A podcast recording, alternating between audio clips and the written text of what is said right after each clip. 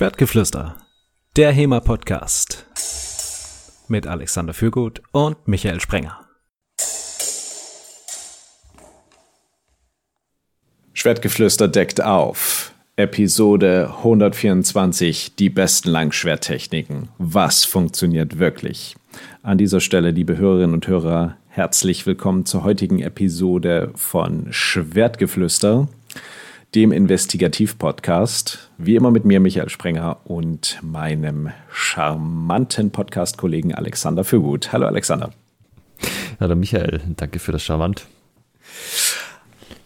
An, heute, da wir die Episode aufnehmen, ähm, ist gerade die Symphony of Steel äh, vorbei. Und äh, es gibt Siegerinnen und Sieger. Und ähm, Ihr habt langes Schwert abgehalten, also äh, Turniere im langen Schwert. Für, Derer drei Stück, ja. Genau, für äh, Männer, Frauen und Anfängende. Ja, also eigentlich offen, Damen, Anfangende, aber beim Offenen hat keine Dame mitgemacht. Also hätte können, aber wollten nicht. Ja. Und ähm, würdest du sagen, dass du bei diesem so über alles hinweg ähm, alle möglichen Stücke, die uns die Fechtbücher, sagen wir mal, der lichtenauischen Tradition ähm, offenbaren, gesehen hast? Du, Michael, das ist total crazy, aber es scheint da gewisse Schwerpunkte zu geben, die die Leute einfach mehr verwenden als andere. Oha. Damit sind wir quasi schon mitten eingestiegen. Und äh, bevor wir mit dieser Folge weitermachen, möchte ich an dieser Stelle einen kleinen Werbeblock platzieren, denn zum Thema Langschwert ähm, gibt es ein Seminar demnächst in Dresden, veranstaltet von Fencing Club. Wir haben den Antoni Olbrycki aus Polen, äh, seines Zeichens Nummer 2 von HEMA Ratings, zu einem Technik- und Taktik-Workshop zum kompetitiven Langschwertfechten. Und dann äh, das ist im April und im Mai findet bei Fencing Club der erste Dresdner Frauenfechttag statt. Das heißt, ein Tag für Fechterinnen, nein, zwei Tage für Fechterinnen, 13. und 14. Mai. Da geht es auch um langes Schwert, aber auch um alle möglichen Waffen, ähm, die ihr da präsentieren könnt. Ähm, schaut gerne mal vorbei unter fencing-club.de, dann unter Veranstaltungen. Da erfahrt ihr mehr. Ja, äh, hast du dich mal mit Anthony unterhalten? So? Weil ich habe mit ihm geredet vor äh, einigen Jahren ähm, bei den Europaspielen. Ja. Und da hat er nicht so recht verstanden, was ich ihn auf Englisch gefragt hatte. Ah. Nö, ich habe mit ihm geschrieben bisher. Also so äh, mit ihm gesprochen habe ich mal ein bisschen Smalltalk ähm, nach einem Turnier. Das war in der Slowakei. Ähm, aber quasi die ganze Planung und so haben wir schriftlich gemacht. Okay. Ja, dann. Äh, du, du, meinst, hören, ob es, du meinst, ob es spannend wird, äh, den nicht nur sozusagen technical und tactical äh, Geschichten, sondern auch inter intercultural Herausforderungen sozusagen zu, zu haben? Also damals wäre es das gewesen, aber äh, das ist ja auch schon wieder ein Weilchen her. Auf jeden Fall geht es heute darum, ähm, bei dem, was wir so machen, wie wir heute historisches Fechten betreiben und mit dem langen Schwert. Wir wissen ja, ChatGPT hat gesagt, wir sind Langschwertexperten, dementsprechend natürlich auch die Langschwerttechniken hier im Vordergrund. Ähm, wollen wir mal drüber reden, was sind denn Sachen, die aktuell funktionieren und warum? Und warum funktionieren andere vielleicht nicht so gut? Liegt es daran, dass wir eben uns nicht gegenseitig wirklich umbringen wollen oder verletzen wollen, dass wir mit zu viel Ausrüstung kämpfen ähm, oder dass wir es einfach quasi nicht der wahren Kunst entsprechend praktizieren. ja, vielleicht können wir, können wir an der Stelle noch eine kleine Trigger-Warning aussprechen, äh, denn wir reden über Dinge, die empirisch erprobt worden sind. Das schließt selbstverständlich auch Wettkämpfe mit ein. Ja. Ja, um nicht zu sagen, äh, zu, zu, einem guten Teil, weil da kann man auch leicht sehen, weil das ja irgendwie an jeder Ecke mitgefilmt wird, was andere Leute machen und auch bei denen funktioniert. Ja, wir sind ein äh, bisschen über Minute oder ungefähr bei Minute fünf des Podcasts. Also wenn wir dann in Statistiken sehen, dass nach fünf Minuten die Hörerzahl drastisch abgenommen hat, dann wissen wir Bescheid. Ja, schreiend aus dem Raum gelaufen. ah, Schatz, der Schwertgeflüster hat schon wieder von Turnieren geredet. ja, also, äh, was würdest du denn sagen? Was ist denn so das häufigste, was du siehst? So, also, du kannst ja zum Beispiel Dinge oder ja, also du kannst ja sagen, wenn, das, wenn es was gibt, also eine Technik jetzt in dem Fall, die von Leuten aller, aller Geschlechter, aller Größen und äh, Gewichtsformen quasi erfolgreich angewandt wird, dass das wahrscheinlich eine ganz gute Technik ist. Also sagen wir mal so, dass das, die für die meisten so äh, hochprozentig ist, ja. Also wenn viele Leute mit sehr unterschiedlichen Voraussetzungen die erfolgreich anwenden können, ist es ja wahrscheinlich eine, die eben für viele andere Leute auch passt und die sich auch lohnt zu lernen. Hast du da irgendwie ein Bauchgefühl, was so das häufigste sein dürfte, was du siehst? Der Oberhau. Der Oberhau? Der Oberhau. Also. Also sehen, dass er gemacht wird oder sehen, dass er klappt? Beides. Also den machen sehr viele und okay, jetzt ist natürlich so ein, äh, so ein statistisches Ding, ne? Also wenn du, wenn viele Leute viele Oberheuer machen, ist die Wahrscheinlichkeit hoch, dass es auch Oberheuer gibt, die klappen, sagen wir ja. so. Und dadurch sieht man dann eben auch viele Oberheuer, die klappen. Ah, finde ich schon mal einen tollen Einstieg, weil Oberhau ist ja so das, wo man, wenn man die Quellen liest, denkt, warum sollten den überhaupt jemand machen? Der wird doch in jedem Stück gekontert. Ja, genau das. Und wenn er dir von oben haut, dann machst du das und das und das. Aber man könnte natürlich auch argumentieren, dass er auch damals einfach so häufig war und dass das so eine äh, so eine funktionierende Technik war, wo man sich dann halt irgendwie was überlegen musste. Ja, dass du sagst, okay, wenn er dir von oben haut, was passieren kann und was ein Problem ist, dann kannst du da irgendwie so fancy, fancy Zeug machen. Ja, es ist halt für einen Rechtshänder auch so ein total natürliches Ding. Du hast das halt in der Hand und haust irgendwie von oben. Also jede Form äh, des, ich schlag halt dem anderen irgendwo hin von oben ist ja also wenn es jetzt nicht eine spezielle andere Technik ist, ist, kann ja irgendwie unter dem Begriff Oberhau eingeordnet werden. Und das ist halt schon so ein recht natürliches Ding, was den Leuten auch kommt. So. Wobei Oder ist sagen, was, hau drauf. Wobei ich sagen muss, dass es für mich als Linkshänder auch recht natürlich ist. Von rechts? Also dann von links. Natürlich. Ja, okay. Es gibt ein ganz interessantes Video, das habe ich jetzt nicht mehr rausgesucht. Ich weiß ja nicht, ob ich das verlinken möchte. Ähm, das ist auch schon ein paar Jahre her. Da gab es Aufstände in Indien, also zugegebenermaßen, das gibt es immer mal wieder.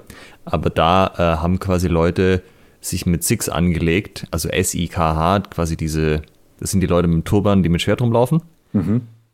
Ähm, ich habe nicht so ganz genau den Hintergrund, was genau, an was genau die glauben, aber das ist auch so ein bisschen äh, sehr schwertfokussiert und die werden auch am Schwert ausgebildet. Die haben halt ihre äh, Tuas dabei und dann waren die da halt vor einem Tempel und es gab einen Mob und die haben quasi am Tempeleingang gekämpft. Und da würdest du ja auch denken, alles klar, das sind Leute aus so einer Kriegerkaste, die haben ihr Leben lang trainiert, die sind im Ganzen aufgewachsen, sind in diesem Wertesystem drin. Also ich vermute, das ist noch relativ ähnlich, ja, auch wenn es jetzt vom Stand her nicht mehr vergleichbar ist zu dem, wie halt bei uns auch Leute ähm, mit Waffen Kontakt hatten.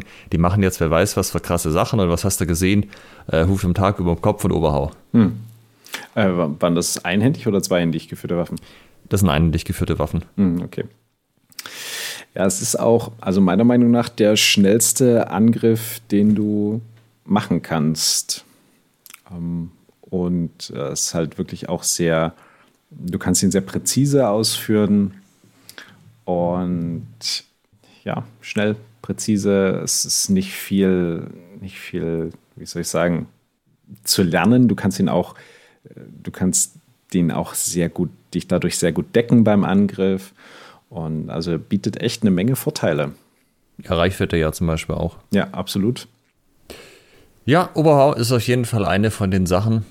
Äh, kann man natürlich sich fragen, ob da ein gewisser Bias drin ist, weil dadurch, dass es halt in jedem Stück gekontert wird, macht man den auch ständig. So, ja. Ob du jetzt, wenn du jemand, äh, du trainierst den quasi heimlich zwei Jahre lang, zeigst ihm zu keinem Zeitpunkt Oberhau, aber alles andere, ob das jemand wäre, der dann auch so viele Oberhau fechten würde.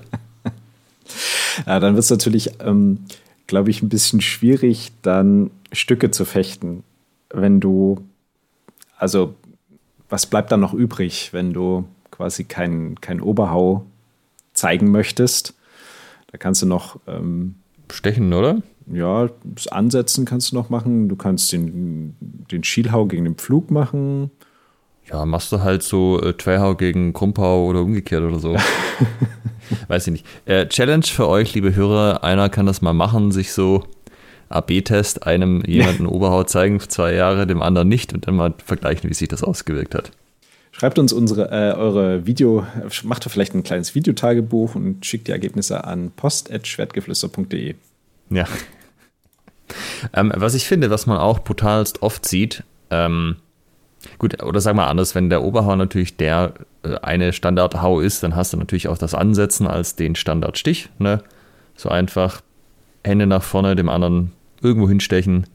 Gibt da ja zig Varianten davon. Das ist halt auch so ein Standardding, was die Leute relativ schnell dann reinkriegen. Ja.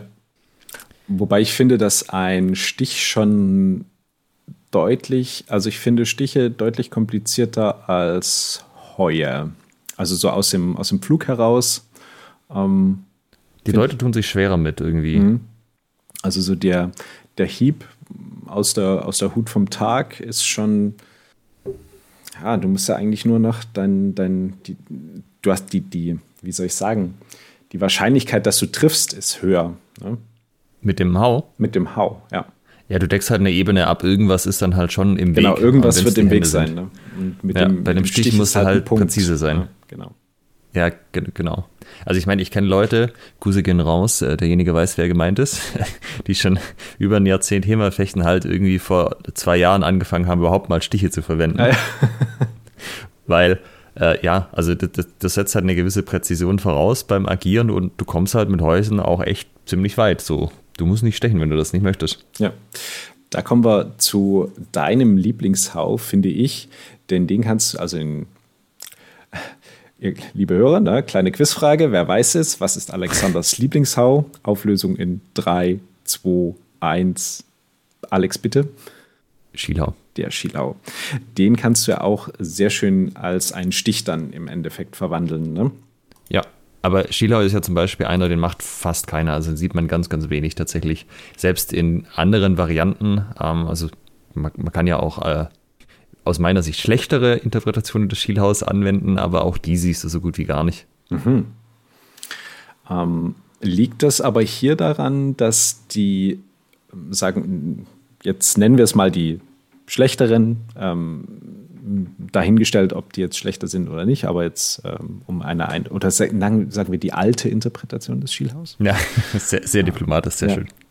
Ähm, dass die alte Interpretation des Schielhaus halt nicht so schön funktioniert, ähm, dass der deswegen weniger angewandt wird. Also ich habe schon den Eindruck, dass es ist, äh, wenn jemand mit einer guten Interpretation die quasi findet und dann so ein bisschen auf Tour geht, vielleicht einen YouTube-Kanal hat oder so und sich das verbreitet, dann merkst du schon, dass gewisse Sachen mehr eingesetzt werden. Also ich kann mich noch relativ gut erinnern, damals, als ich mit Thema angefangen habe, war der Twerhau noch nicht so richtig wahnsinnig weit verbreitet. Es gab schon immer wieder Leute, die ihn gemacht haben, aber da wurde halt noch über so Dinge geredet wie, sind das vielleicht alles so zwei Tempi-Aktionen? Also binde ich erst an und mache dann den Twerhau, weil wie soll ich in einem Tempo so einen Twerhau schlagen, um mich dann selbst zu schützen? Mhm. Und das haben dann halt irgendwann Leute rausgetüftelt, haben das verbreitet und heute ist der Zwerchhau, also wenn wir mal von den kompletten Basics absehen, wie Oberhau und Stich, meiner Meinung nach eine der meistgenutzten Techniken im deutschsprachigen Raum. Das würde ich so unterschreiben, ist auch mein ausgesprochener Lieblingshieb. Ja. Oder meine Lieblingstechnik. Und die Leute sind dann auch echt gut geworden. Ähm, also gut ist, oder gut ist eine Wertung, sagen wir mal, sie sind schnell geworden. Also mhm. die können auch zack, äh, richtig knackig die 12 Euro umschlagen. Ähm, das ist jetzt in Turnieren nicht immer so wahnsinnig zielführend, wenn man Punkte machen will, weil dann hörst du halt bam, bam, bam, bam, bam. Klock, klock, klock, gleichzeitig klock, klock. Quer gemacht und es hat halt keiner eine Ahnung, was eigentlich gerade passiert ist. Das ist dann wie bei, ähm, bei Talhofer. Der macht den Twer, der auch. Ja. Ähm, aber das Lustige ist ja am Twer, das ist ja in Fiore nicht drin. Und diese, die Gruppen oder halt auch die Regionen, wo jetzt Fiore schwerpunktmäßig gemacht wird, machen halt einfach keine Twerheue. Mhm. Und wenn du dann ein bisschen in den Social Media rumliest, ist aber halt das immer so ein, so ein Ding. Ja, womit kommt ihr denn mit Fiore am schlechtesten klar? Ja, wenn halt irgendjemand seine Twerkopter macht. Denn was konnte denn Twerhau? Ein besseres Twerhau.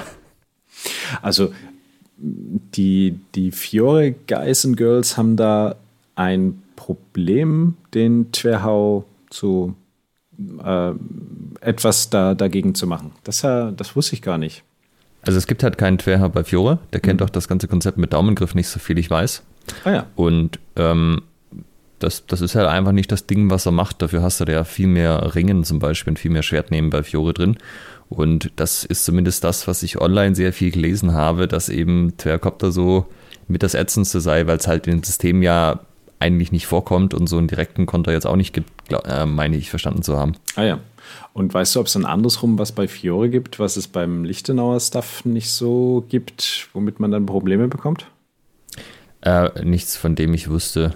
Also die Fiore-Leute sind ja mehr äh, ringerisch unterwegs. Hm. Ähm, da wird ja auch immer das angeführt, dass bei Fiore die gezeigten Schwerter einfach kürzer sind, als wenn du jetzt so eine moderne Feder im Vergleich nimmst oder halt auch historische Darstellungen von Schwertern wie jetzt aus dem Goliath oder so, wo das einfach so Riesenteile sind.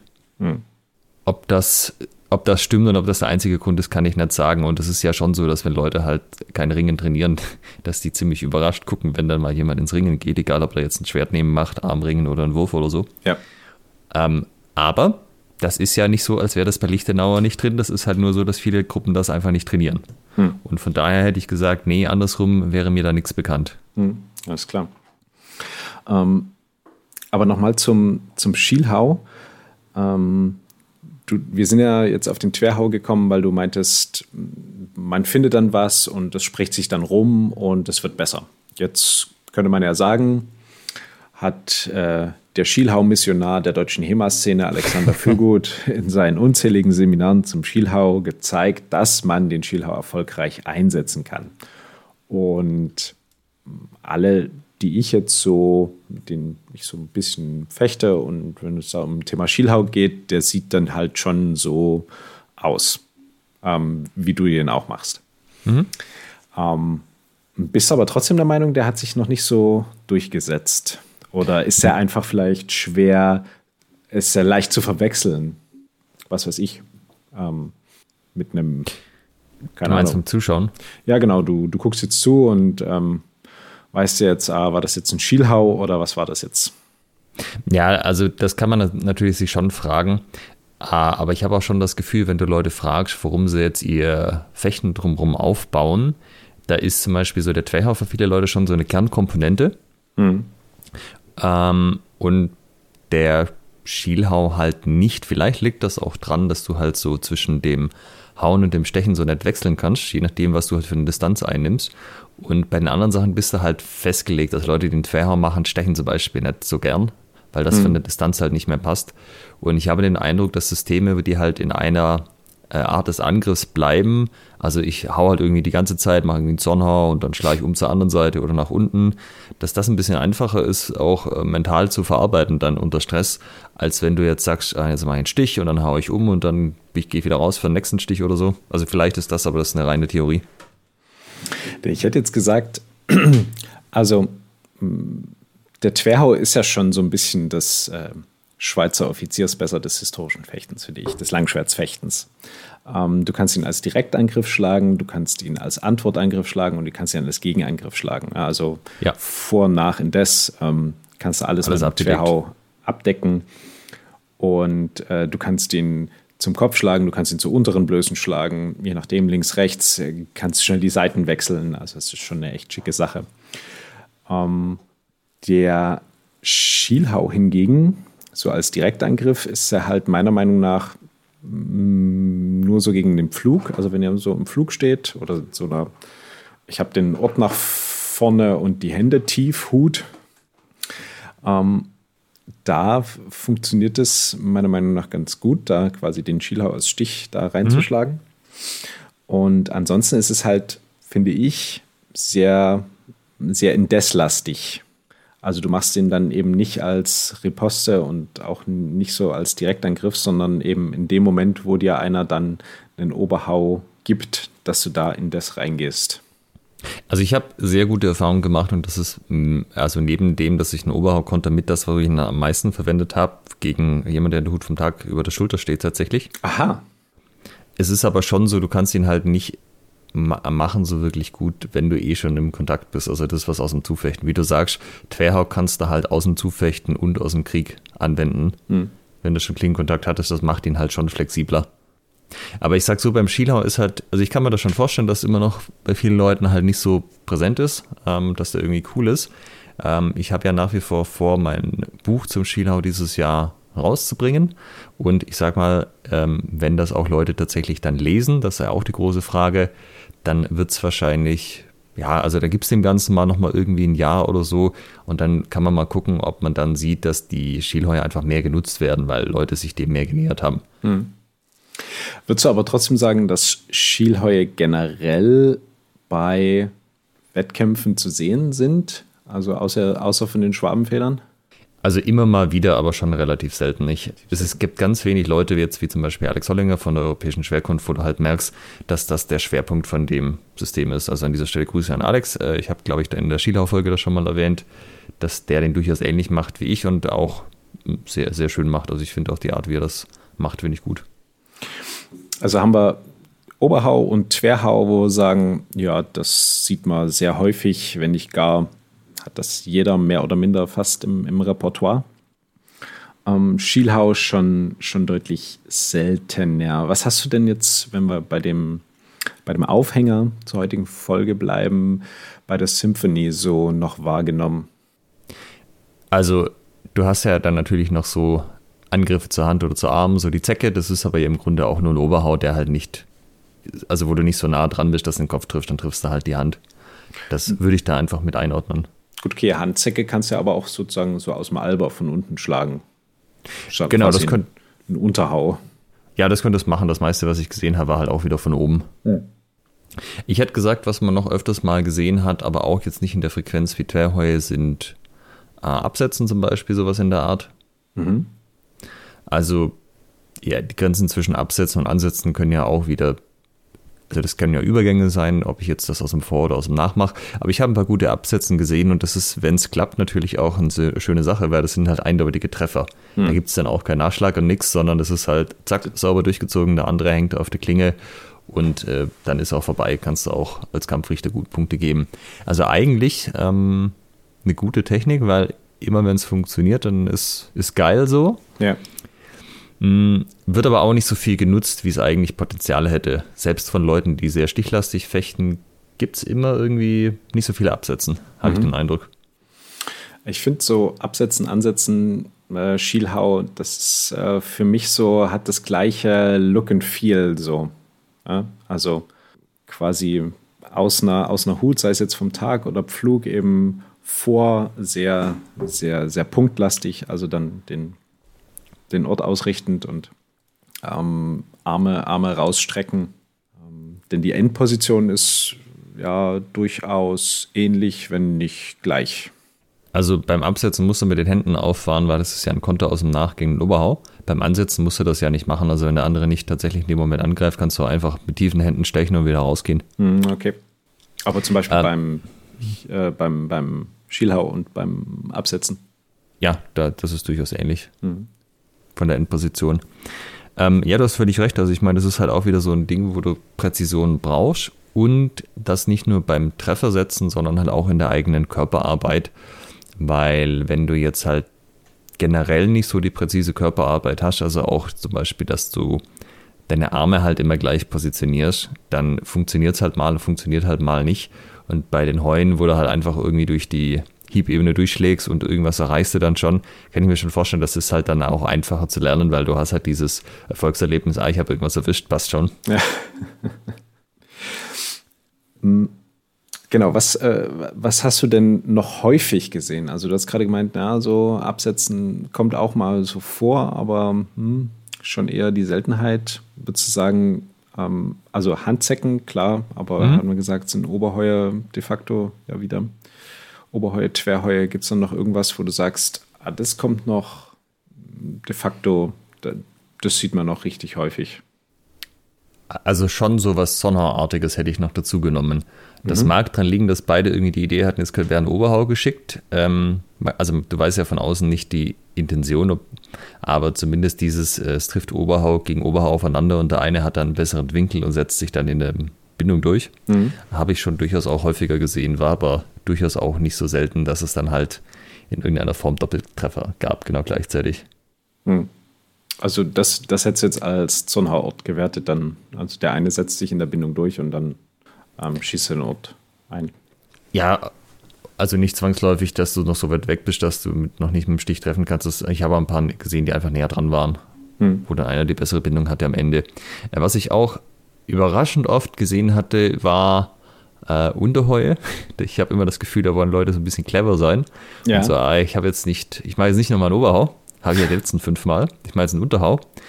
Äh, funktioniert auch nicht so wirklich gut. Also Unterhau, ohne dass ich ein Setup habe, also ohne dass ich quasi vorher was mache, um den anderen in eine bestimmte Position zu bringen, wo sich der Unterhau dann anbietet, das ist halt fast immer ein Doppeltreffer gewesen. Die einzigen Male, wo ich da saubere Treffer gesehen habe, war, wenn der Unterhau halt auf die Hand ging und der andere in dem Moment nichts gemacht hat. Aber so dieses, ich schlag von unten, der andere schlägt von oben, ja, wir treffen uns beide. Super. Schade. Ja. Ja, dann sind wir da ja jetzt quasi am Ende der heutigen Folge, denn wir haben abschließend geklärt, was wirklich funktioniert. Oberhau, Twerhau, that's it pretty much sozusagen. ja, genau, so schaut's aus. Viel Spaß. ähm, okay, dann klären wir vielleicht noch bei den anderen Sachen, wo, warum, was sieht man vielleicht gar nicht und ähm, was, was sind noch so Gründe, weswegen wir Krumpheue oder verschiedene Geschichten, Hände drücken, durchlaufen, warum wir das nicht so oft sehen. Also die, okay, ja, ja, Stück für Stück. Das eine ist ja durchlaufen oder ist, ist ja quasi Ringen, also Ringen in irgendeiner Form. Ja. Da habe ich schon den Eindruck, dass einfach so, dass die meisten Kontexte, in denen man fichtet, äh, fechtet, ähm, das nicht hergeben. Also bei Wettkämpfen dann, dass halt die Regeln das nicht so wirklich erlauben. Also entweder weil nicht genug Zeit dafür da ist, weil es keine sinnvollen Punkte gibt, wo sich das lohnt, sich zu verausgaben und da auch mal was zu probieren. Oder halt Treffer so schnell gewertet werden, dass du da eh nichts machen kannst. Also sobald du am anderen rangehst, streift er dir halt am Rücken und dann ist, wird schon abgebrochen. Das ist ja bei uns nicht so. Wir haben ja ein Regelwerk wo sowohl in den Regeln als auch in den Ausrüstungsvorgaben der zweite Abschnitt jeweils ist, Ringen ist ein wichtiger Teil dieses Regelwerks, bereitet euch darauf vor. Und wir haben ja auch diverse Sachen drin, die das halt einfach wahrscheinlicher machen. Es ist natürlich trotzdem nicht so, dass das so wahnsinnig viele Leute machen, aber es gab jetzt dieses Jahr auch wieder ein paar, die da merklich Bock drauf hatten und die damit auch durchaus erfolgreich waren. Mhm. Was ja. sieht man da so für Stücke oder für Techniken? Hm, also häufig schon irgendein Eingang in der Art, dass man in die Krone kommt, beide oben stehen und dann greift man sich den anderen oder nimmt ihm das Schwert weg. Mhm, okay. Also je nachdem, wie nah man in der Krone zusammen ist. Du kannst die ja so quasi auf Stirnhöhe ungefähr haben, dann ist meistens noch geschickter, dem anderen das Schwert gleich wegzunehmen. Aber wenn du eh schon fast Brust an Brust stehst, dann wirfst du den, wirfst den anderen direkt um. Ja, okay. Genau, oder drängst ihn halt aus dem Ring oder sowas. Das kannst du ja auch machen, je nach Regelwerk. Schiebst ihn raus, schubst ihn raus. Ja. Ähm, was ich immer ab und zu mal sehe, aber auch erstaunlich wenig, was mich auch immer wundert, weil ich das äh, selber, wenn ich gefochten habe, sehr, sehr gut fand. Ah, also man sieht ein Alba relativ wenig. Du siehst auch so bei den Huten, über da haben wir ja auch noch nicht gesprochen, so Flug, Hut vom Tag, that's it. Ja, wer steht denn im Ochs da? Also besonders ja. mit gekreuzten Armen. Also du siehst einen Ochs natürlich manchmal im Laufe des Gefechts, dass jetzt irgendjemand in den Ochs auffährt oder so, aber am Anfang äh, fast keiner. Und Hut vom Tag hat auch über der Schulter, über dem Tag habe ich glaube, äh, über dem Kopf habe ich glaube ich keine einzige gesehen. Ja. Obwohl ich hier sagen würde, dass da schon die Ausrüstung, also bei Wettkämpfen würde ich sagen, ist da ein limitierender Faktor die Ausrüstung, weil mm, quasi vom Tag über dem Kopf auffahren mit einer HEMA-Fechtjacke und dem Hinterkopfschutz und einem Halsschutz, das ist schon ein bisschen schwierig und äh, unbequem und es bringt jetzt nicht so den Mehrwert, dass man sagt, ja, da stehe ich jetzt halt damit so rum.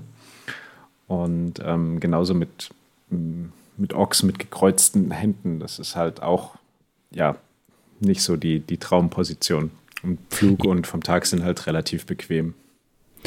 Ja gut, also auch nur Flug links, ne? Flug rechts für Rechtshänder oder Flug links für Linkshänder mit gekreuzten Armen ist auch ja so, dass das schon deutlich weniger gemacht wird als auf der anderen Seite. Hm, ja. Also zum Beispiel da ist aber schon so, wenn du jetzt Rechtshänder bist, dann ist der linke Ochs, wo jetzt ja auch zum Absetzen verwendet wird und ähnlichem, äh, wo du auch Hiebe abwehrst und auch tatsächlich gedeckt bist, ja der, wo die Hände ungekreuzt sind. Das ist eigentlich der, der auch bequemer zu halten ist. Ja. Trotzdem siehst du ihn kaum, aber auch zum Beispiel auch ähm, Alba. Also Alba ist ja jetzt auch so mit die unanstrengendste Hut, die man einnehmen kann. Ja. Aber selbst den siehst du relativ selten tatsächlich. Obwohl ich den mega ätzend finde. Also Leute, die im Alba fechten, das, äh, da kriege ich direkt Hass. Also Ja, ja, genau. Also es, man kann schon den anderen auch hart damit irritieren. Der hat dann an vielen Stellen nicht mehr so Bock, dann einen Angriff zu machen. ja, weil, also eigentlich ist es ja, sagen uns ja die, die Quellen, dann musst du ja nur überlaufen und gehst du oben drüber und der ist ja unten kürzer und da kann ja gar nichts passieren, bist ja viel cooler. ja, und dann ist es irgendwie so, dass er aber, während du kommst, einfach so zurückgeht und das Schwert hochnimmt und dann du triffst nicht, der trifft zumindest deine Hände oder hat es dir in den Bauch gesteckt oder was auch immer. Es ist immer, es ist immer frustrierend. Ja. Also zum Beispiel auch alleine schon der Flug rechts bei Rechtshändern ist was, was man relativ selten sieht, obwohl der ja äh, die gleichen Möglichkeiten bietet wie der linke und er deckt halt eine andere Seite ab, was es zum Beispiel gegen Linkshänder angenehmer macht. Ja. ähm, weil die ja gerne von der Seite angreifen. Und ist, also auch als ich das jetzt noch irgendwie aktiv Langschwert gefochten habe, war es halt auch gerne mal so, ah, linker Flug, die Leute haben alle Tricks im Baukasten, was sie damit machen sollten. Bis in den rechten Flug gegangen war dann schon die Verwunderung groß, was man denn jetzt macht. Was soll das? Ja. Also ich habe das Gefühl, alleine Sachen zu machen, die nicht so verbreitet sind, ist ja, kann ja schon ein Vorteil sein, weil der andere halt vielleicht nicht so sehr darauf eingestellt ist. Gerade wenn jetzt die Leute noch nicht ewig lange fechten, ist das ja schon ein Faktor, was, was sie quasi in ihrer Fechtkarriere gesehen haben und was nicht. Und alleine aus dem Aspekt würde es sich eigentlich lohnen, sich mit dem Krams mehr zu beschäftigen. äh, quasi mit Sachen, die theoretisch mit, sagen wir mal, mit der Ausrüstung auch gut realisierbar sind, aber eben so ein bisschen unintuitiv, nicht so natürlich oder wo man sagt, ja, weiß nicht, was ich daraus machen soll. Ne? Das ist ja wahrscheinlich Ja. meistens das Problem. Du kennst halt Oberhau und Twerhau und dazu brauchst du die Hut vom Tag und that's it. Und das also ist- Oberhau aus dem Alba, das geht aber nicht. Da, da kann ich nicht mit nichts mit anfangen. Genau, man muss ja halt irgendwie so ein bisschen das Streichen angucken nach, äh, nach äh, Siegmund, Einring, Ring, am Ring, Ringens, Dingens, Eck. Du, kann, du kannst ja auch das Gleiche machen, was du aus dem Flug machen kannst zum Großteil, weil wenn du mit dem ähm, Alba nach oben gehst, kommst du häufig ja eh entweder durch den Flug durch oder durch den Langhaut, je nachdem, was du machst. Es ist halt nur quasi nicht so auffällig, dass das das war, was du machen wolltest. Ja, so sneaky. Oder auch Twerhau halt nicht aus der Hut vom Tag oder aus der Bindung, sondern mal aus dem Flug, warum nicht? Ja, absolut. Ähm, und was damit reinspielt, was irgendwie auch total wenig gemacht wird, ist Arbeit aus dem Langort raus. Also das ist natürlich auch was, was Leute einnehmen, gerade wenn sie einen Stich machen, stehen sie halt mal im Langort, aber relativ bald kommen die Hände wieder zurück, entweder tatsächlich in den Flug, also wo die Hände im Körper sind, häufiger aber auch so ein Zwischending, wo halt die Hände so halb zwischen Langort und Flug hängen. Ähm, aber du kannst ja auch aus dem Langort wunderbar Sachen machen. Äh, zum Beispiel dem anderen an der Schwertspitze rumspielen, um ihn zu irritieren. Ja. ähm, Dinge, Sätze, die man im Kontext hören muss. Anderen an der Schwertspitze rumspielen, um ihn zu irritieren. Ich habe schon absichtlich Schwert mit dazu gesagt. Und auch zum Beispiel das Durchwechseln habe ich immer super gerne verwendet. Also gerade so aus dem Langort raus, einfach mal ein paar Mal durchwechseln und gucken, wie der andere äh, immer größere Augen kriegt, weil er halt der Klingenbewegung nicht mehr folgen kann, zur Abwehr. Siehst du auch fast nie. Also es gibt ganz wenig Leute, die mit gut arbeiten können. Aber geht prinzipiell, deiner Meinung nach. Ja. Geht prinzipiell, habe ich ja immer sehr gerne verwendet. Und ich meine, Lukas zum Beispiel hat das auch immer sehr, sehr gerne gemacht und auch sehr erfolgreich. Hat sich aber irgendwie keiner abgeschaut. Was sind dann typische Folgeaktionen aus dem Langort, aus dem Durchwechseln, die, die funktionieren? Also prinzipiell gibt es ja mannigfaltige, aber die, die funktionieren. Also grundsätzlich, du kannst einfach das Durchwechseln so lange machen, bis du merkst, dass der andere halt deiner Schwertspitze mit den Augen folgt. Das ist jetzt mehr so ein Taktikding, das ist jetzt keine reine Technik. Und wenn du halt merkst, dass der auf das Schwert guckt, weil, du, weil das die ganze Zeit in Bewegung ist, dann stichst du ihn einfach. Wenn der das Schwert im Auge hat und nicht dich, kriegt er das in vielen Fällen einfach gar nicht mit. Und du hast ihn gestochen, bevor er das so recht gecheckt hat. Ja. Äh, selbiges Spiel, wenn er sich bewusst dazu entscheidet, nee, ich ignoriere das, dann kannst du ihn auch stechen. Hm. ähm, weil, oder sag mal so, also wenn er aufs Schwert guckt und du stichst ihn, dann kannst du damit rechnen, dass er einen sehr großen Versatz versuchen wird. Oder mhm. einfach nochmal einmal durchwechseln und kannst ihn stechen. Wenn er bewusst sagt, nee, ich ignoriere das jetzt, kannst du einfach so direkt rein, weil er dann sich quasi die Entscheidung, okay, ich reagiere jetzt nicht drauf, kostet halt auch ein Tempo, wo man selber quasi angreifen kann. Ja. Und du kannst auch einfach halt, wenn der andere jetzt auch sein, seine Klinge entweder im Langout hat oder in so einer Zwischenposition, einfach mit deinem Schwert sein, dich auf seine Klinge legen. Dann wechselt er vielleicht selber ein paar Mal durch, dreimal, viermal, fünfmal, hat er irgendwann keinen Bock mehr und denkt sich, nee, mache ich jetzt nicht mehr. Und dann kannst du ihn halt tatsächlich einfach runterschieben und dann angreifen. Hm. Was mir gerade noch eingefallen ist, also eine Sache, die auch noch sehr häufig ganz gut funktioniert, ist ähm, das, das Schnappen. Also insbesondere, wenn zwei Leute mit einem Oberhau anbinden und dann quasi so ein bisschen zu, zusammenrauschen, zusammendrücken, ja. ähm, dann quasi so ein schnelles ähm, Schnappen, wo man vielleicht auch noch die Hände nach unten drückt mit, dem, mit den Händen und dem Knauf und dann zur, zu einer oberen Blöße schlägt. Siehst du da irgendwie einen Unterschied zum oben abnehmen jetzt? Äh, ja, das oben abnehmen ist ja quasi, dass du das Schwert im Ganzen, also dass du die Waffe einmal nach oben, Hände ja. nach oben und Hände nach unten. Und das Schnappen ist ja schon, dass du den Druck nach, du gehst ja nach vorne und fällst mit den Händen drüber und hast die ganze Zeit da den, den Klingenkontakt und windest quasi so um die gegnerische Klinge drumrum. Also, dass du quasi, also so ein bisschen anders von der Körpermechanik halt, nicht hoch und wieder runter, sondern aus den Armen raus mit dem, dem Hebel der beiden Hände gegeneinander. Ja. Okay. Weil es geht ja in eine ähnliche Richtung. Du gehst halt quasi um die Klinge des anderen drumrum. Ja, ja. Und das ist auf jeden Fall auch was, was man oft sieht, also in, in beiden Varianten, hätte ich gesagt.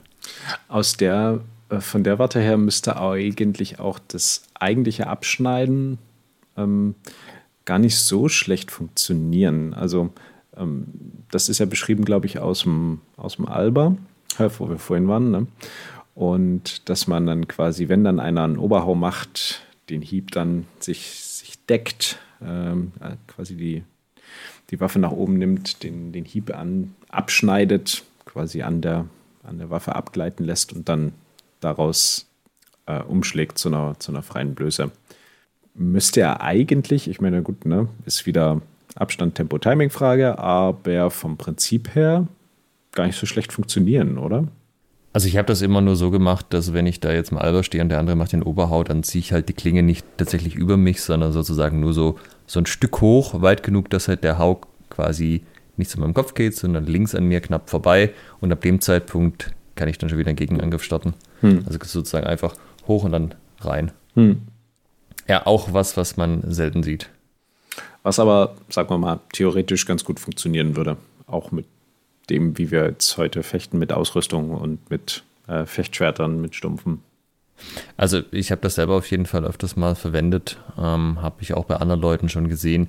Das ist halt eher auch so ein bisschen das Ding, ob Leute da Bock haben, den Alba anzugreifen. Hm. Alba ist ja auch so eine Sache, wo man sagt, der andere steht in einer Hut, die mir nicht gefällt, dann gehe ich mal in Alba, so lange bis der andere nervös wird und dann die Hut wechselt. Ja. Einhändige Stiche habe ich noch öfters mal gesehen oder halt generell einige einhändige Aktionen, auch so Schlag zum Bein oder Geißeln zum Bein, das kam durchaus auch öfters mal. Mhm.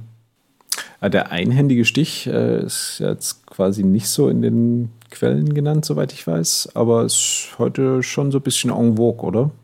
Also sieht man doch durchaus mal. So Rapierstich ja, quasi dann.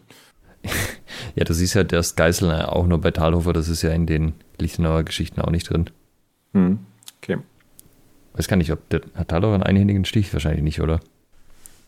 Liebe Hörerinnen, liebe Hörer, wenn ihr mehr wisst als wir, post.schwertgeflüster.de ist die Adresse, die sich darüber freut, wenn ihr uns an eurer Expertise bezüglich einhändiger Stiche in den Quellen, äh, in den Fechtbüchern sozusagen teilhaben lasst. Ich meine, Fiore wirft sein Schwert, also das äh, ja. ist auf jeden Fall auch drin. Aber Fiore tritt auch gegen das Knie und in die Piep. ja. Ähm, okay, was haben wir sonst noch? Ich, Hände drücken sollten wir, glaube ich, noch drüber reden. Oder wo, ja. wolltest du? Ich wollte gerade nochmal ansetzen an dem, ansetzen an dem Punkt, ähm, ich hatte ja gerade gesagt, was mit unseren stumpfen Fechtschwertern jetzt funktioniert. Ja. Und ich meine, dass das ein Grund ist, weswegen wir relativ wenig Winden sehen. Also so wie es da beschrieben ist, man bindet an und dann windet man hoch, äh, ein und aus und nieder und auf und ab. Ähm, ist meiner Meinung nach ein Hauptgrund, dass die Schwerter stumpf sind, dass man das nicht so in dieser Form sieht. Das, das kann ich mir auch gut vorstellen, dass jetzt spezifisch beim Winden das ein Faktor ist. Ähm, es wirkt aber durchaus schon auch so, als würde das, also als wäre dieses Ganze in der Bindung bleiben für viele Leute auch nicht so ein intuitives Konzept. Weil es ist ja nicht so, als könntest du mit Stummschwertern gar nichts machen. Mhm. Sondern äh, gerade sowas wie, jetzt bin ich im Kontakt, jetzt gehe ich nochmal in Ochsen hoch und mache dann, ja, so wie wenn ich beim Absetzen rauskomme, du hast eine Bindung raus, einen Stich. Das ist ja durchaus was, was man öfters auch mal sieht. Also, nee, andersrum, was man selten sieht, aber wenn man es, wenn es jemand probiert, klappt es auch durchaus regelmäßig. Ja. Und trotzdem probiert das schon fast keiner. Und das äh, wird dem Vorzug gegeben, diese ganzen, und dann schlage ich halt zur anderen Seite um Geschichten. Ja. Und ich könnte mir vorstellen, dass ein Faktor da halt auch ist, das hängt vielleicht auch wieder mit den stumpfen Schwertern zusammen, äh, dass Leute sich einen Plan zurechtlegen, was sie machen und den Plan spulen sie dann ab. Also entweder die haben eh nur eine Standardreaktion, das gibt es ja auch gar nicht so selten, oder sie sagen halt, jetzt beim nächsten Durchgang mache ich X und dann ist es halt einfach zu sagen, ich mache einen Hau und wenn ich nicht treffe, dann haue ich zur anderen Seite um, weil dann muss ich nicht so tatsächlich darauf reagieren, auf die Situation, die ich in dem Moment habe. Ich mache es halt einfach so schnell, wie es geht. Und wenn ich jetzt aber winden möchte, muss ich ja auch spüren, in welcher Situation ich mich da befinde. Und ich habe immer den Eindruck, das ist was, also klar, ist natürlich was, was unter Umständen mit äh, scharfen Schwertern auch besser funktionieren würde, aber wo sich die Leute auch gar nicht so sehr die Zeit für nehmen wollen oder das Gefühl haben, das können sie nicht. Ich könnte mir auch vorstellen, ein Stück weit hängt es ja davon ab, ob dein Gegenüber mitspielt. Also ob ihr dann im Sprechfenster bleibt und ihr eure äh, Windomatics ähm, durchziehen könnt. Mhm wenn sich dein Gegenüber aber direkt wieder rauslöst, also macht einen Stich und zieht sich direkt wieder ab, ähm, wird es halt ein bisschen schwierig, ähm, jemanden dann in die Bindung zu zwingen. Ja, wobei ich durchaus jetzt auch am Wochenende wieder beobachtet habe, tatsächlich rein und raus macht fast keiner. Sehr viele bleiben einfach in Reichweite des Gegners stehen. Mhm. Und sind dann halt auch in Reichweite für diese ganzen Umschlagegeschichten. Und da könnte man schon durchaus auch natürlich auf die eine oder andere Art winden.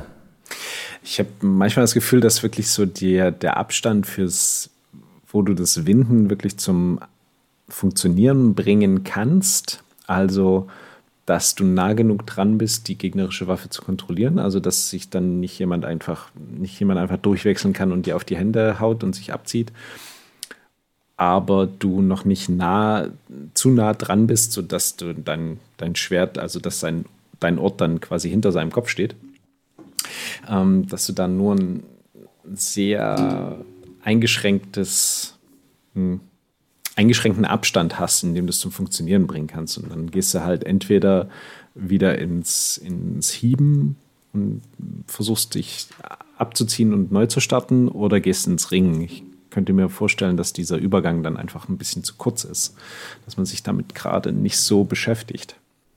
Ja, das kann auch sein. Also die Mensur ist sicherlich auch ein Faktor mit, ich habe, könnte mir auch vorstellen, Zeitdruck oder wahrgenommener Zeitdruck spielt da auch mit rein.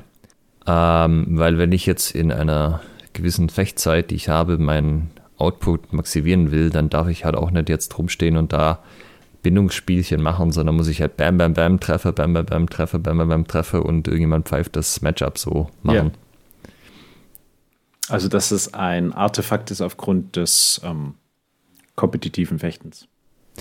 Ja, also speziell jetzt unter Zeitdruck. Du müsstest ja nicht äh, unter Zeitdruck fechten. Ich meine, du kannst es ja auch wie beim Tennis machen, dass du einfach sagst, die fechten jetzt so lange. Also, das war mit dem Schiedsrichter und so ja jemand, der guckt, dass die Regeln eingehalten wird.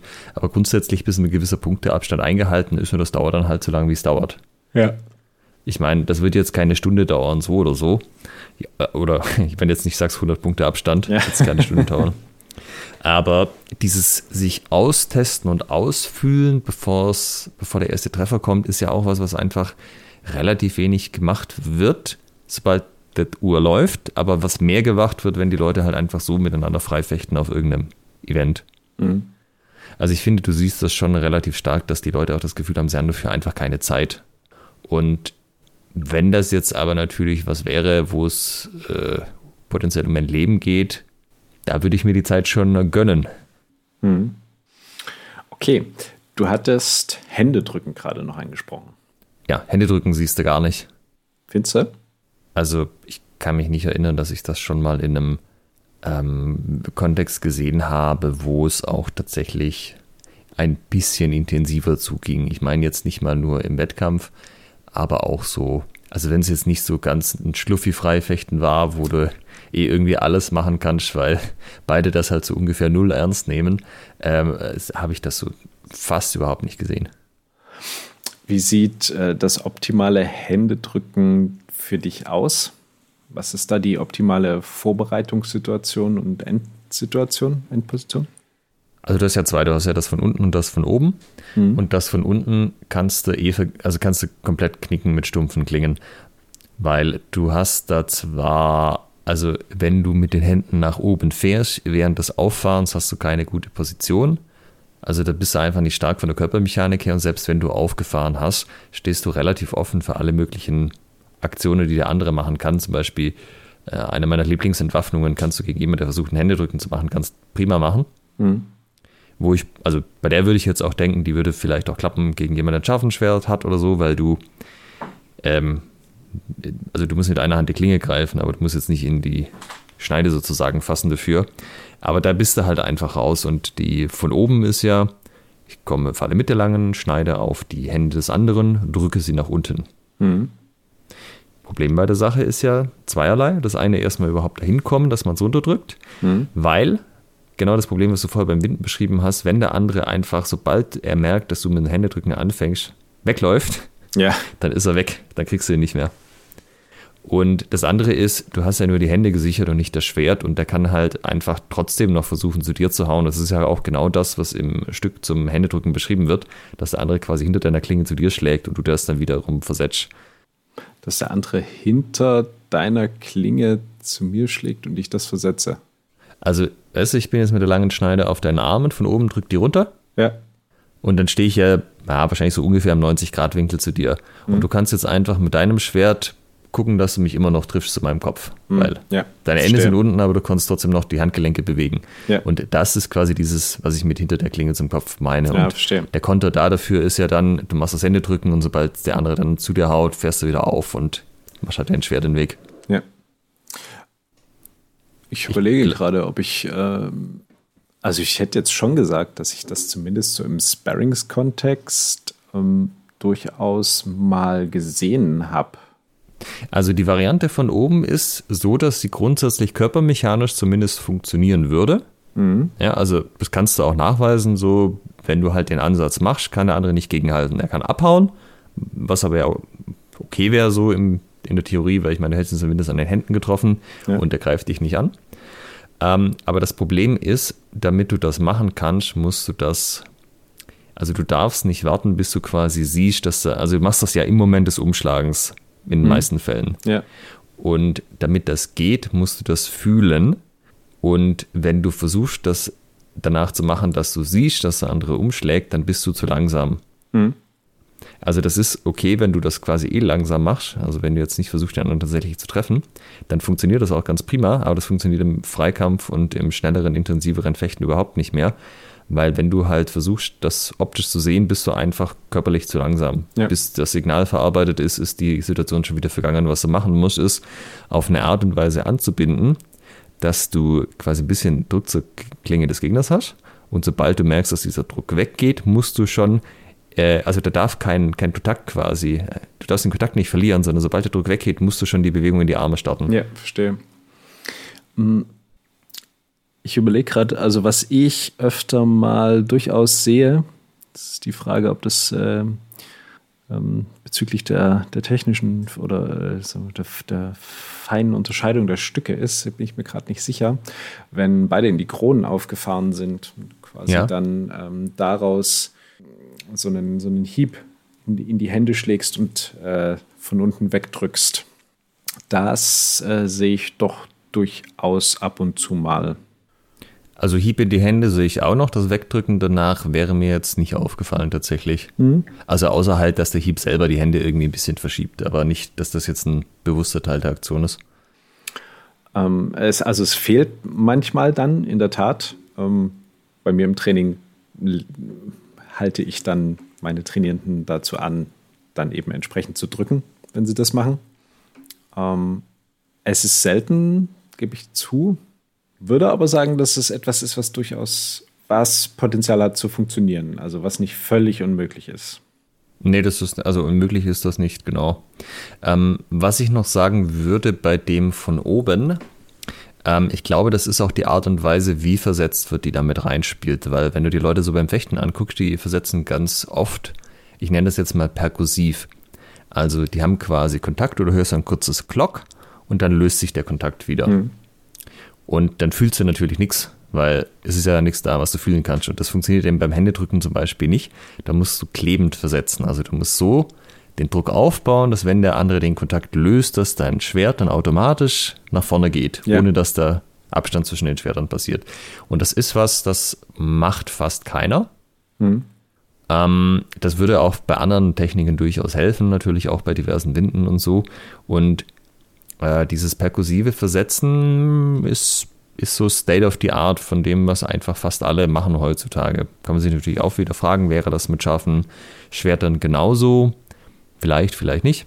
Aber zumindest ist es jetzt was, was einfach nicht genutzt wird. Hm. Absolut, gebe ich dir, gehe ich 100% mit. Also das äh, ist auch, glaube ich, einer der Gründe, dass so die ganzen Windengeschichten nicht so zur Anwendung kommen, weil du ja dann eben auch so diesen klebenden Faktor brauchst. Du brauchst ja irgendwie dann wirklich eine Bindung, einen Versatz mit einer, mit einer stabilen Bindung. Also was ich immer mir mal probiere, es gibt ja diese Übung, wo du vor einer vor irgendeinem Hindernis stehst, vor einer Wand oder so oder in irgendeinem Kreis. Also auf jeden Fall, dass du halt nicht nach hinten weggehen darfst und der andere greift dich quasi an und du versetzt einfach mal und das kannst ja auch Varianten machen, dass du ein paar Mal versetzt und dann versuchst, wenn sich eine Blöße ergibt, aus der anzugreifen. Und wenn du da zum Beispiel den Leuten den äh, Unterschied erklärst zwischen klebend versetzen und perkussiv versetzen und sie dazu anhältst, auch mal klebend zu versetzen, zum Beispiel mit dem Ziel Hände drücken, dann sieht man, dass auch durchaus in höherer Geschwindigkeit das Händedrücken an sich noch funktioniert, mhm. ja, wenn sie aktiv dran denken, das zu machen. Ähm, ist aber dann halt was, was die Leute zumindest bei uns jetzt nicht dann ins freie Fechten mitnehmen. Also es lässt sich nachweisen, dass es auch unter hoher Intensität mit Schutzausrüstung und allem Schnickschnack grundsätzlich funktioniert, wenn du halt klebend versetzt. Ja. Aber es fällt den Leuten schwer, dann auch tatsächlich klebend zu versetzen oder sie finden, also mehrfallen ist wahrscheinlich sogar das Falsche. Sie sind mit den, ähm, mit dem perkussiven Versetzen zufrieden, reicht ja, ihnen. Es gibt keinen ja. kein Anreiz, das wirklich reinzubringen, zu, zu trainieren, zu machen. Hm. Eine Sache, die ja. mir gerade noch auffällt oder einfällt, die wirklich sehr gut funktioniert, meiner Meinung nach, ist ähm, das Nachreisen. Mhm. Also es ist gerade so, wenn man jemanden dazu verleitet hat, einen Angriff zu kurz zu machen und dass ähm, der Fechtstil der Person so ist, dass sie quasi den Hieb nicht, nicht gerade rausschießen, sondern so durchziehen. Genau, also die schlagen an dir vorbei genau, und hauen so, den Boden zumindest oder so. Entweder das oder halt so ein, so ein kleines bisschen vorbei reicht ja schon ja. an dir vorbei. Und da dann einfach zur nächsten Blöße nachzureisen. Das funktioniert. Also im in moderner äh, Fechtterminologie wäre es einfach eine Körperparade und dann ja. eine Riposte zu einer freien Blöße. Ja, absolut. Das habe ich auch immer viel gemacht. Ähm, dadurch, dass ich ja größer als die meisten Leute bin, habe ich die eh gerne am langen Arm verhungern lassen. Und von daher war das immer auch so ein Go-To-Ding, wenn die Leute sich darauf eingelassen haben, an mir vorbeizuschlagen. Mhm. Würdest du sagen, dass wir noch irgendwas nicht haben, was aber noch ganz wichtig ist im Sinne von, das funktioniert auf jeden Fall oder das funktioniert auf keinen Fall? Ähm, lass uns mal noch über Krumpau und Scheitelhau reden, wenn wir jetzt die anderen Meister schon besprochen haben. Ja. Krumpau. Ja. Wie, wie oft siehst du den so? Äh, schon selten. Also was ich sehe, was ich manchmal auch selber mache, ist der Krumpau als Vorbereitung. Also Mhm. dass man zum Beispiel so tut, als würde man einen Krumpau machen, den aber kurz haut ähm, und dann einen, einen eigentlichen Twerhau hinterher schiebt. Hm, mhm. Ähm, aber so, das ist wirklich, also krumm zu den Händen, sorry, but no, habe ich noch nie gesehen.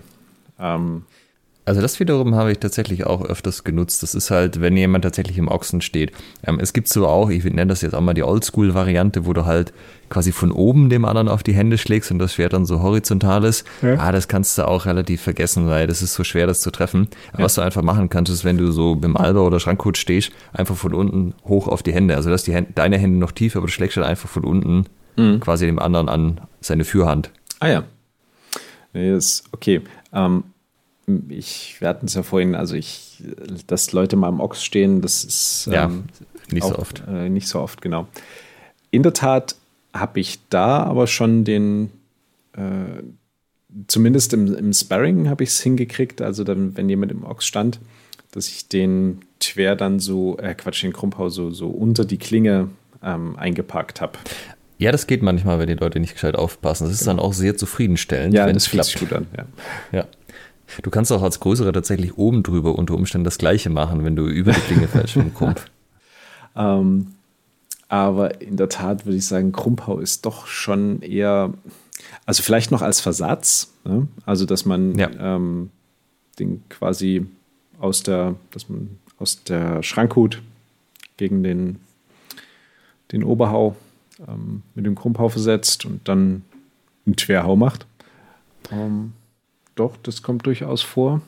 Mm, Aber so direkt so zum, ja, ich sag mal, gut, okay, der Krumpau ist auch, finde ich, so als die, als Angriff zum, zum wirklich zum Treffen, finde ich den nicht so optimal von seiner Ausführung. Also, Er ist halt super kurz. ja.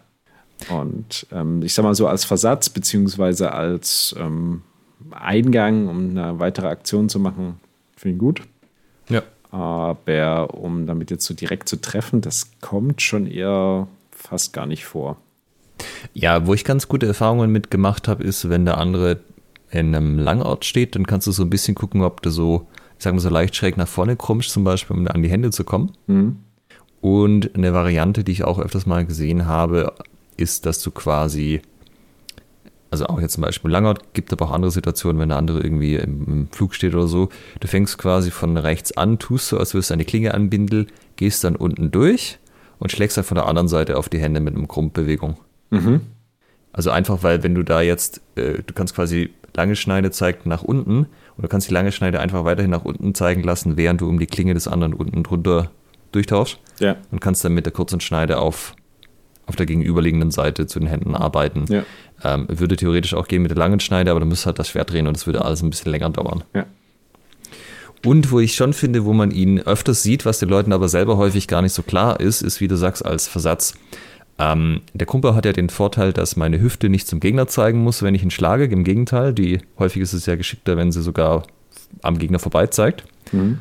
Und die Leute bringen sich selber selten in die Situation, aber es passiert, wenn du dich zum Beispiel, also keine Ahnung, das ist irgendwie zu groß versetzt, der andere hat sich gut positioniert und dann zeigt die Hüfte vom Gegner weg und dann werden sie angegriffen, dann schlagen halt viele doch, doch noch so einen Krumpau rüber, Mhm. quasi als Versatz, ja, also weil sie nicht, nicht eben die Hüfte gedreht kriegen, wie jetzt einfach nur beim Schwert dazwischenhalten. Ja. Und das funktioniert dafür auch ganz gut. Aber wenn du die Leute dann darauf ansprichst, sagst, äh, ich habe schon manchen gehört, haben gesagt, nee, Krumpau, den verwende ich überhaupt nicht. Und dann, Hast du gerade gemacht. ich hab's, hab's gerade gesehen. Ich habe es genau gesehen. Ähm, bleibt noch der Scheitelhau. Äh, eine Sache würde ich nur kurz zum Krumpau erwähnen, was ich total bizarr fand jetzt am Symphony. Äh, es gibt mehrere Leute, die haben am Anfang, wenn die in ihrer äh, Ecke standen, eine Schrankhut gehalten. Dann hat es geheißen, los, dann sind sie auf den anderen zu und sind dann in eine völlig andere Hut. Ja. Ich, ich habe keine davon mal überhaupt aus der Schranke selber was draus machen sehen, aber sie haben sie am Anfang einfach gehalten. Ich weiß nicht, was das für ein äh, Game ist, was da gespielt wurde, aber war lustig. Sieht ja auch erstmal gut aus, ne? So, Schrankhut macht schon was her, finde ich. Ja, der andere, der macht einen Kumpel, der hat keine Ahnung, den ball, ball Ja. weg. Ja, genau so. Ich weiß genau, was kommt. Ja. Nee, also von daher, äh, Schrankhut habe ich erstaunlich oft gesehen am Wochenende, nur halt nicht für das, sie Nur eigentlich nicht, dass, dass dann aus der gefochten wurde. Ja, Dann jetzt, jetzt- Ähm, Scheitelhau. genau. De deine, deine Meinung.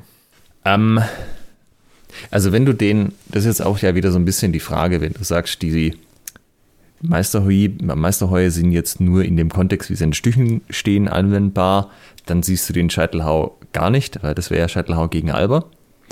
Ähm, wenn du sagst, es ist eine Körpermechanik, also so ein Hau, der eben sehr quasi so auf, auf Schulterhöhe gerade nach vorne geht, dann würde ich sagen, sieht man ihn schon immer mal wieder. Also jetzt in Abgrenzung zu so einem Oberhau, der jetzt zum Beispiel eben den Ort ausrichtet für einen Stich, so wie man es auch beim Zauner Ort machen würde, oder der jetzt komplett durchschlägt. Also quasi so ein sehr gerader Hau auf Schulterhöhe, also quasi horizontal auf Schulterhöhe nach vorne. Ja.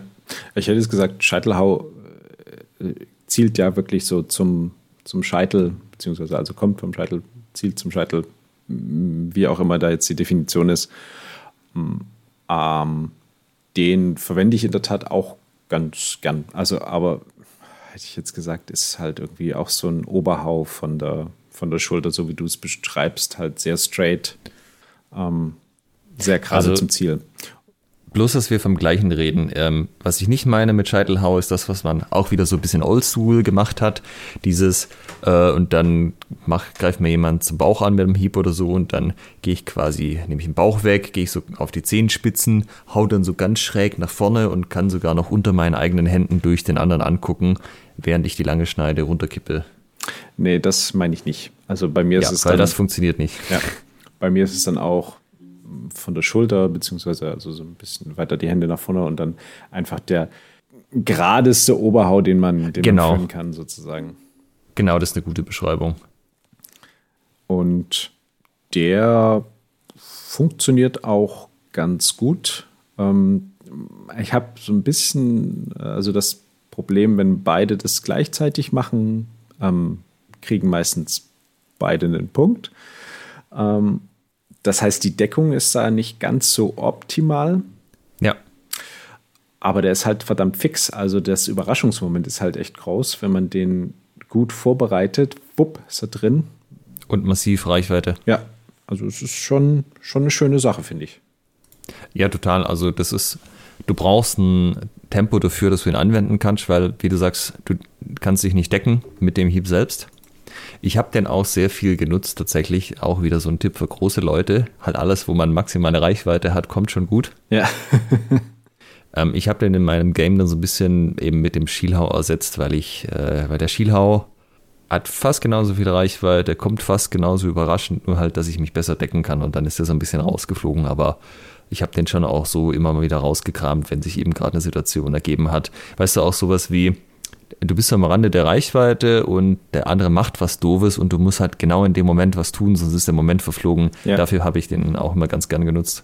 Den Scheitelhau. Genau.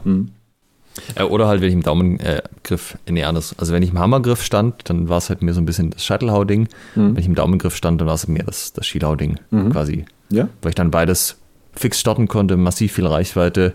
Deckung war nicht gefragt, weil der andere hat mir ja ein Tempo gegeben.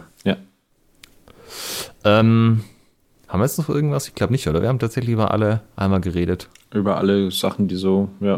Also manche sind dann so ein bisschen ähnlich, äh, haben das gleiche, haben die gleiche Idee, das gleiche Look and Feel. Ja, es, ich meine, es gibt ja in den ähm, Stücken selber drin dann noch so Untertechniken, wie jetzt zum Beispiel das Duplieren. Ja. Aber das Duplieren ist ja einfach auch nur ein Oberhau von der anderen Seite, bloß da verlässt du halt nicht die Bindung und gehst einmal außen rum, sondern bleibst halt in der Bindung, aber du Ja. machst trotzdem Hau rechts, Hau links. Ja. Äh, ist zum Beispiel auch was, was ich durchaus immer mal wieder sehe, wenn du den Leuten sagst, mach ein Duplieren, ähm, geht das langsam, im Freikampf überhaupt nicht mehr. Wenn du Leuten sagst, schlag einfach links, rechts um, Ja. interessiert dich gar nicht, ob du in der Bindung, ob du die Bindung verlässt oder nicht, äh, dann passiert es von alleine. Ja, absolut. Mm, wir hatten zwar vorhin das, äh, das Durchlaufen angesprochen, aber so Ringen im Allgemeinen äh, würde ich sagen, dass auch generell gut funktioniert. Also auch so Schwertnehmen, Geschichten, Armringen insbesondere. Ähm, das sieht man schon ab und zu und das, äh, wenn man das ein bisschen trainiert, kann man damit auch einen sehr schönen Überraschungseffekt generieren. Durchaus ja. ähm, das gut zur Anwendung bringen.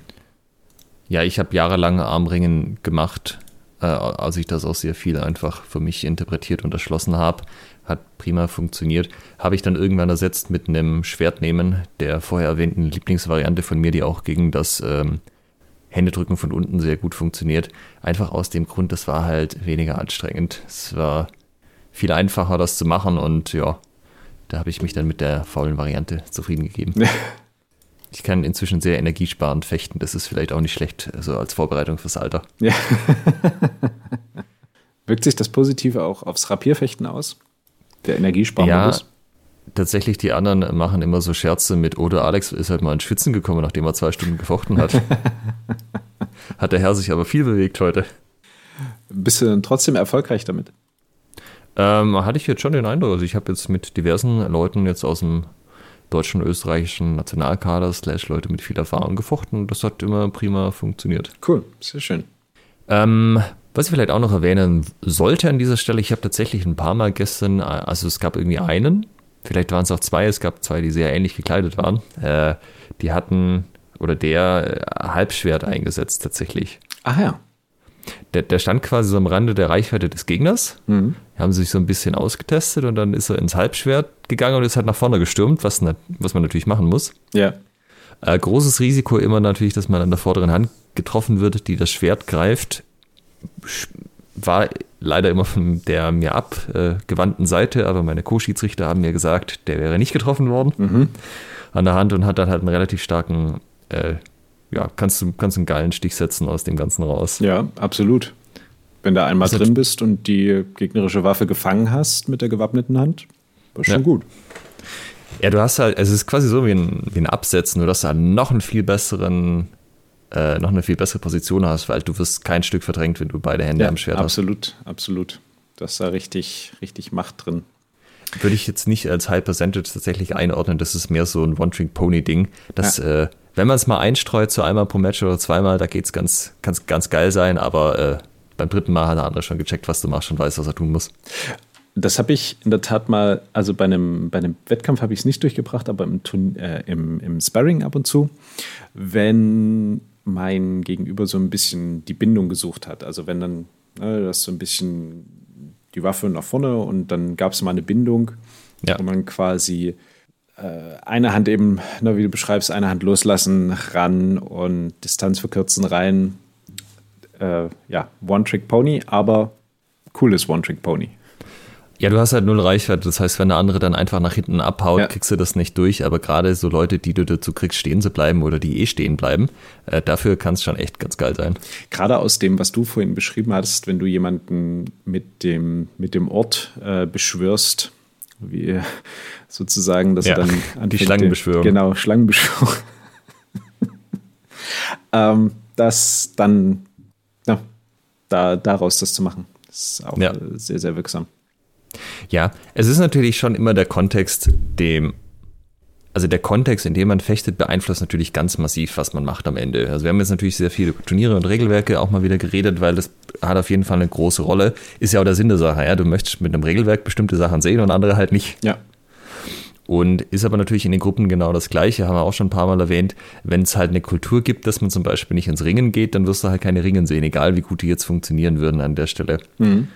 Und äh, wenn du jetzt zum Beispiel so Handtreffer einfach komplett rausnimmst, dann siehst du halt andere Sachen mehr und andere weniger. Wenn du jetzt in einem Wettkampf fechtest, wo Handtreffer erlaubt sind und Punkte geben, ist halt auch wieder so, der eine hat Sparring Gloves an, da macht es ein leises Tock, ja. hört vielleicht keiner, und der andere hat die Space Heavies Hand Klack. oder ja, Old Shepperhand, wie ich sie vorher genannt habe, dann hörst du halt lautes Klack, das ist halt auch alles, was natürlich, was dein Fechten irgendwo beeinflusst, ist ganz klar. Ja. Ich glaube auch tatsächlich, das ist vielleicht noch so, so eine These, die ich generell mal in den Raum stellen möchte. Ähm, in unserer Kultur, in der heutigen, auch in unserer Sportkultur, geht es darum, wer am Ende gewonnen hat. Mhm. Ja, also wir hatten jetzt ja gestern Turnier, habe ich die Ergebnisse veröffentlicht und Pressemitteilung geschrieben. Da schreibst du rein, wer gewonnen hat. So. Es ist natürlich vorausgesetzt, dass das unter Regeln passiert, schon klar. Aber wie die Regeln genau aussehen, interessiert keinen. Und ja. es interessiert die Leute vor allem auch nicht so sehr, wie die Leute eigentlich gewonnen haben. Ja, Hauptsache, es gibt einen Gewinner. Genau, also äh, wie mit Sternchen natürlich, wenn du dopest oder dich krass unsportlich verhältst, ja. das kommt nicht so gut. Ja. Aber es ist jetzt nicht so wichtig, ob du jetzt einen geilen Zornhau geschlagen hast oder irgendwas anderes genommen hast. Ja. Und wenn wir uns jetzt mal äh, zum Beispiel an die Folge mit Arne zurückerinnern, dann hat er uns ja auch von diesen ähm, Ritter Buhurts erzählt, den Berittenen und so. Und ähm, da kam halt immer wieder die Aussage, ja, wer am Ende gewonnen hat, hat keinen interessiert. Es ging nur darum, dass du halt zeigst, dass du was kannst und was du kannst und sich selber präsentieren. Und ich könnte mir schon auch vorstellen, die Damen beeindruckst. Das, genau. Dass das halt einfach auch ein Faktor ist. Ähm, das ist einfach jetzt so, weil das kommt, glaube ich, aus unserer allgemeinen Sportwahrnehmung, aber es ist jetzt nicht so wichtig, wie du da dich durchstreitest. Ja? Also es gibt so als, also als Gegenbewegung diesen, den Technical Award, aber den kriegt halt einer. Ja. Ähm, bei manchen Turnieren, aber es ist halt nicht so, dass wir in der Szene drin haben, ey, der hat es richtig geil gefochten, ist mir egal, wer gewonnen hat, das ist einfach wunderschön anzuschauen. Hat man manchmal ganz selten, wenn jetzt wirklich jemand ungewöhnlich gute Körperstruktur zum Beispiel hat oder besonders ästhetisch fechtisch, aber das ist vielen Leuten, auch wenn sie selber fechten, halt wurscht weil es nicht das ist, wofür man am Ende dann halt auch ähm, belohnt wird oder Anerkennung kriegt in ja. der Form. Würde ich mitgehen. Also ich, ich, mein, ich, stütze, ja. ich stütze diese These. Ich habe keine Ahnung, ob man da irgendwas dagegen machen könnte, wenn man es wollte oder was man machen würde. Aber wenn jetzt das ganz, also die Anreize komplett anders wären und du wärst der Geilste, wenn du eine, also weißt du, nicht wenn du die Punkte machst, sondern wenn du das, das ja auf die schwierigste Art und Weise machen würdest, wie es geht. Ja, ja. das wäre ja ein komplett anderes Anreizsystem. Obwohl ich sagen muss, es gibt ja natürlich äh, auch bei Turnieren so die, die Diskussionen am Rande, wenn man so äh, das mal äh, sich anguckt, ähm, wo dann gesagt wird, oh, das sieht super geil aus, so wie der Ficht. Und da ist es dann relativ egal, ob der jetzt auf Platz 1 oder 10 oder 20 gelandet ist, sondern wo man sagt, ah ja, das, das ist cool. Und ich würde sagen, dass man so jemanden dann eher nochmal irgendwie zu einem Seminar oder so einlädt, wo er sagt, ah, das, das ist cool, der, das, guck mal, so kriegt er das in einem Wettkampf auch unter, ähm, das zu zeigen. Und er wird jetzt nicht nur ver, äh, zerknüllt, sondern kann damit auch Punkte machen. Ähm, dass das eher ein Merkmal ist, anhand dessen man jemanden einlädt, als der reine Sieg oder die reine Platzierung. Das stimmt. Ah, ich glaube, das ist so. Ich glaube allerdings auch in dieses ganze Werden lädt man eigentlich zu Seminaren ein, spielt auch sehr viel die Social Media und YouTube-Präsenz eine Rolle. Ja. Mhm.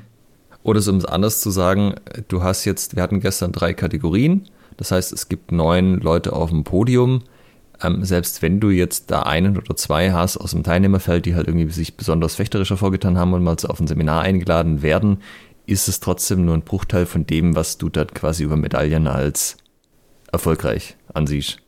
Das habe ich jetzt nicht verstanden. Ah, also weißt du, du vergibst jetzt neun Medaillen, ja. was ja direkt eine Belohnung ist und sagst, hey, gut gemacht. Ja. Also selbst wenn jetzt ein, zwei Leute auf Seminare eingeladen werden, ist es ja anteilmäßig viel weniger, was du als Belohnung quasi zurückgespielt ja, kriegst. Ja. Wobei ich dann auch eher danach gehen würde, mm, also zum Beispiel, mm, ich hatte es ja am Anfang gesagt, ne, wir haben den Anthony am 15. April bei uns. Ja. Und warum habe ich den eingeladen?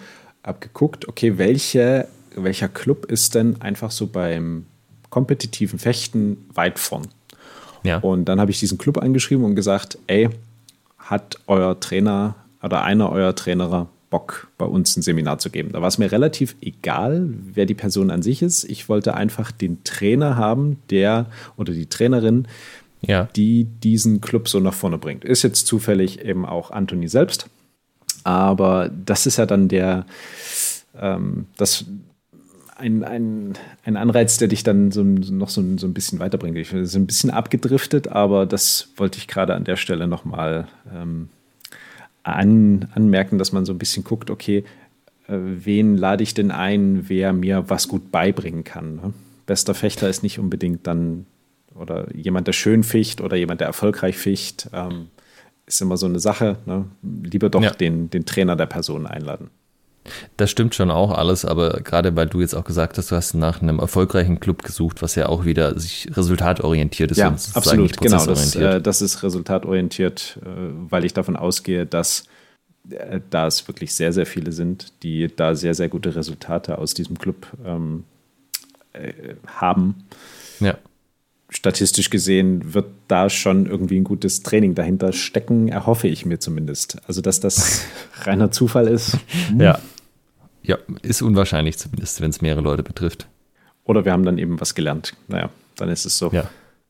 Nee, ich finde ja auch, ich vertrete ja auch die These, dass du nicht an Einzelpersonen festmachen darfst, ob jetzt ein Club irgendwie gutes Training hat, sondern du musst es am Schnitt der Leute festmachen.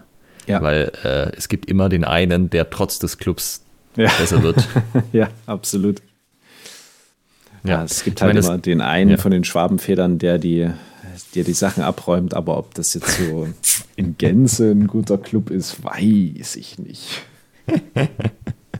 ja, du hast ja das Gegenstück dazu in Form von so äh, Form- bzw. Kata-Wettbewerben, wo es ja rein nur um die Optik und die Form gibt. Die sind dann halt wieder komplett kooperativ.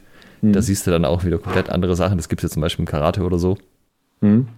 Wo dann halt, äh, ja, genau nicht das gemacht wird, was halt in den, im, im, Turnier dann vorkommt. Und das ist ja im HEMA auch was so, was jetzt zum Beispiel in Amerika durchaus probiert wird, dass du dann halt so Partnerformen vorführst, um so. Ja. Ja, also es ist schwierig. Du setzt halt immer Anreize in die eine Richtung und nicht Anreize in die andere Richtung. Da spielt halt sowohl die expliziten Regeln mit rein, also Vereinbarungen, die man miteinander trifft, aber auch natürlich Regeln, die jetzt äh, keine Ahnung, Hausordnung ist genauso ein Regelwerk unter Umständen wie, eine, wie ein Turnierregelwerk, aber halt auch die Kultur, die dahinter steckt. Ja, insbesondere in Deutschland steht eine sehr große Kultur hinter der Hausordnung. ja, also äh, sind, weißt du, auch so die, die nicht explizit ausgeschriebenen Dinge. Ist es okay, Leuten beim Training in die Eier zu treten oder so? Mm, mm. Wird bei fast allen Nehmergruppen in Deutschland nicht okay sein, wird bei einigen in der Hausordnung stehen und bei den meisten ist es halt so, das weiß man halt, ja. wie man sich zu verhalten hat. Das ist halt, spielt halt auch alles damit rein. Ja. An dieser Stelle, liebe Hörerinnen und Hörer, wir haben ja eine Folge auch so über die Vereinskultur gemacht. Könnt ihr euch auch direkt nochmal anhören. Gibt es noch etwas, worüber wir noch nicht gesprochen haben, was wir noch unbedingt behandeln sollten jetzt? Ich gehe gerade nochmal mental durch, was die Leute gemacht haben. Ist aber, ja, also bis auf den Dude mit dem Halbschwert.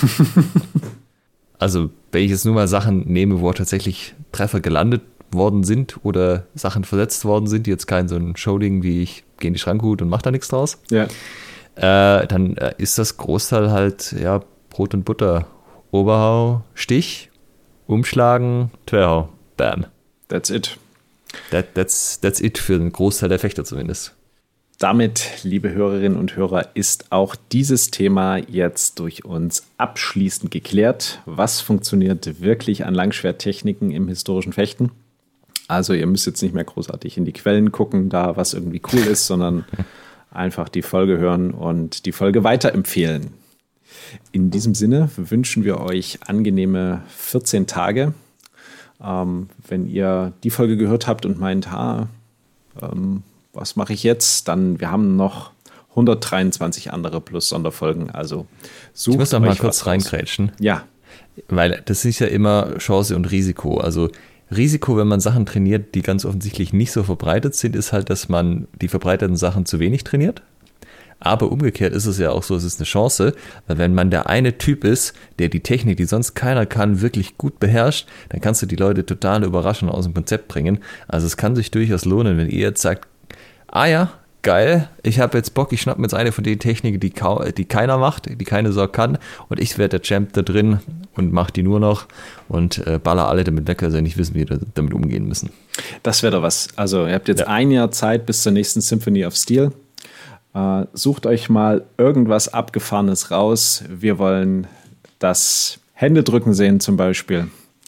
Ähm, eine, oder das Winden, je nachdem, irgendeine eine coole Geschichte.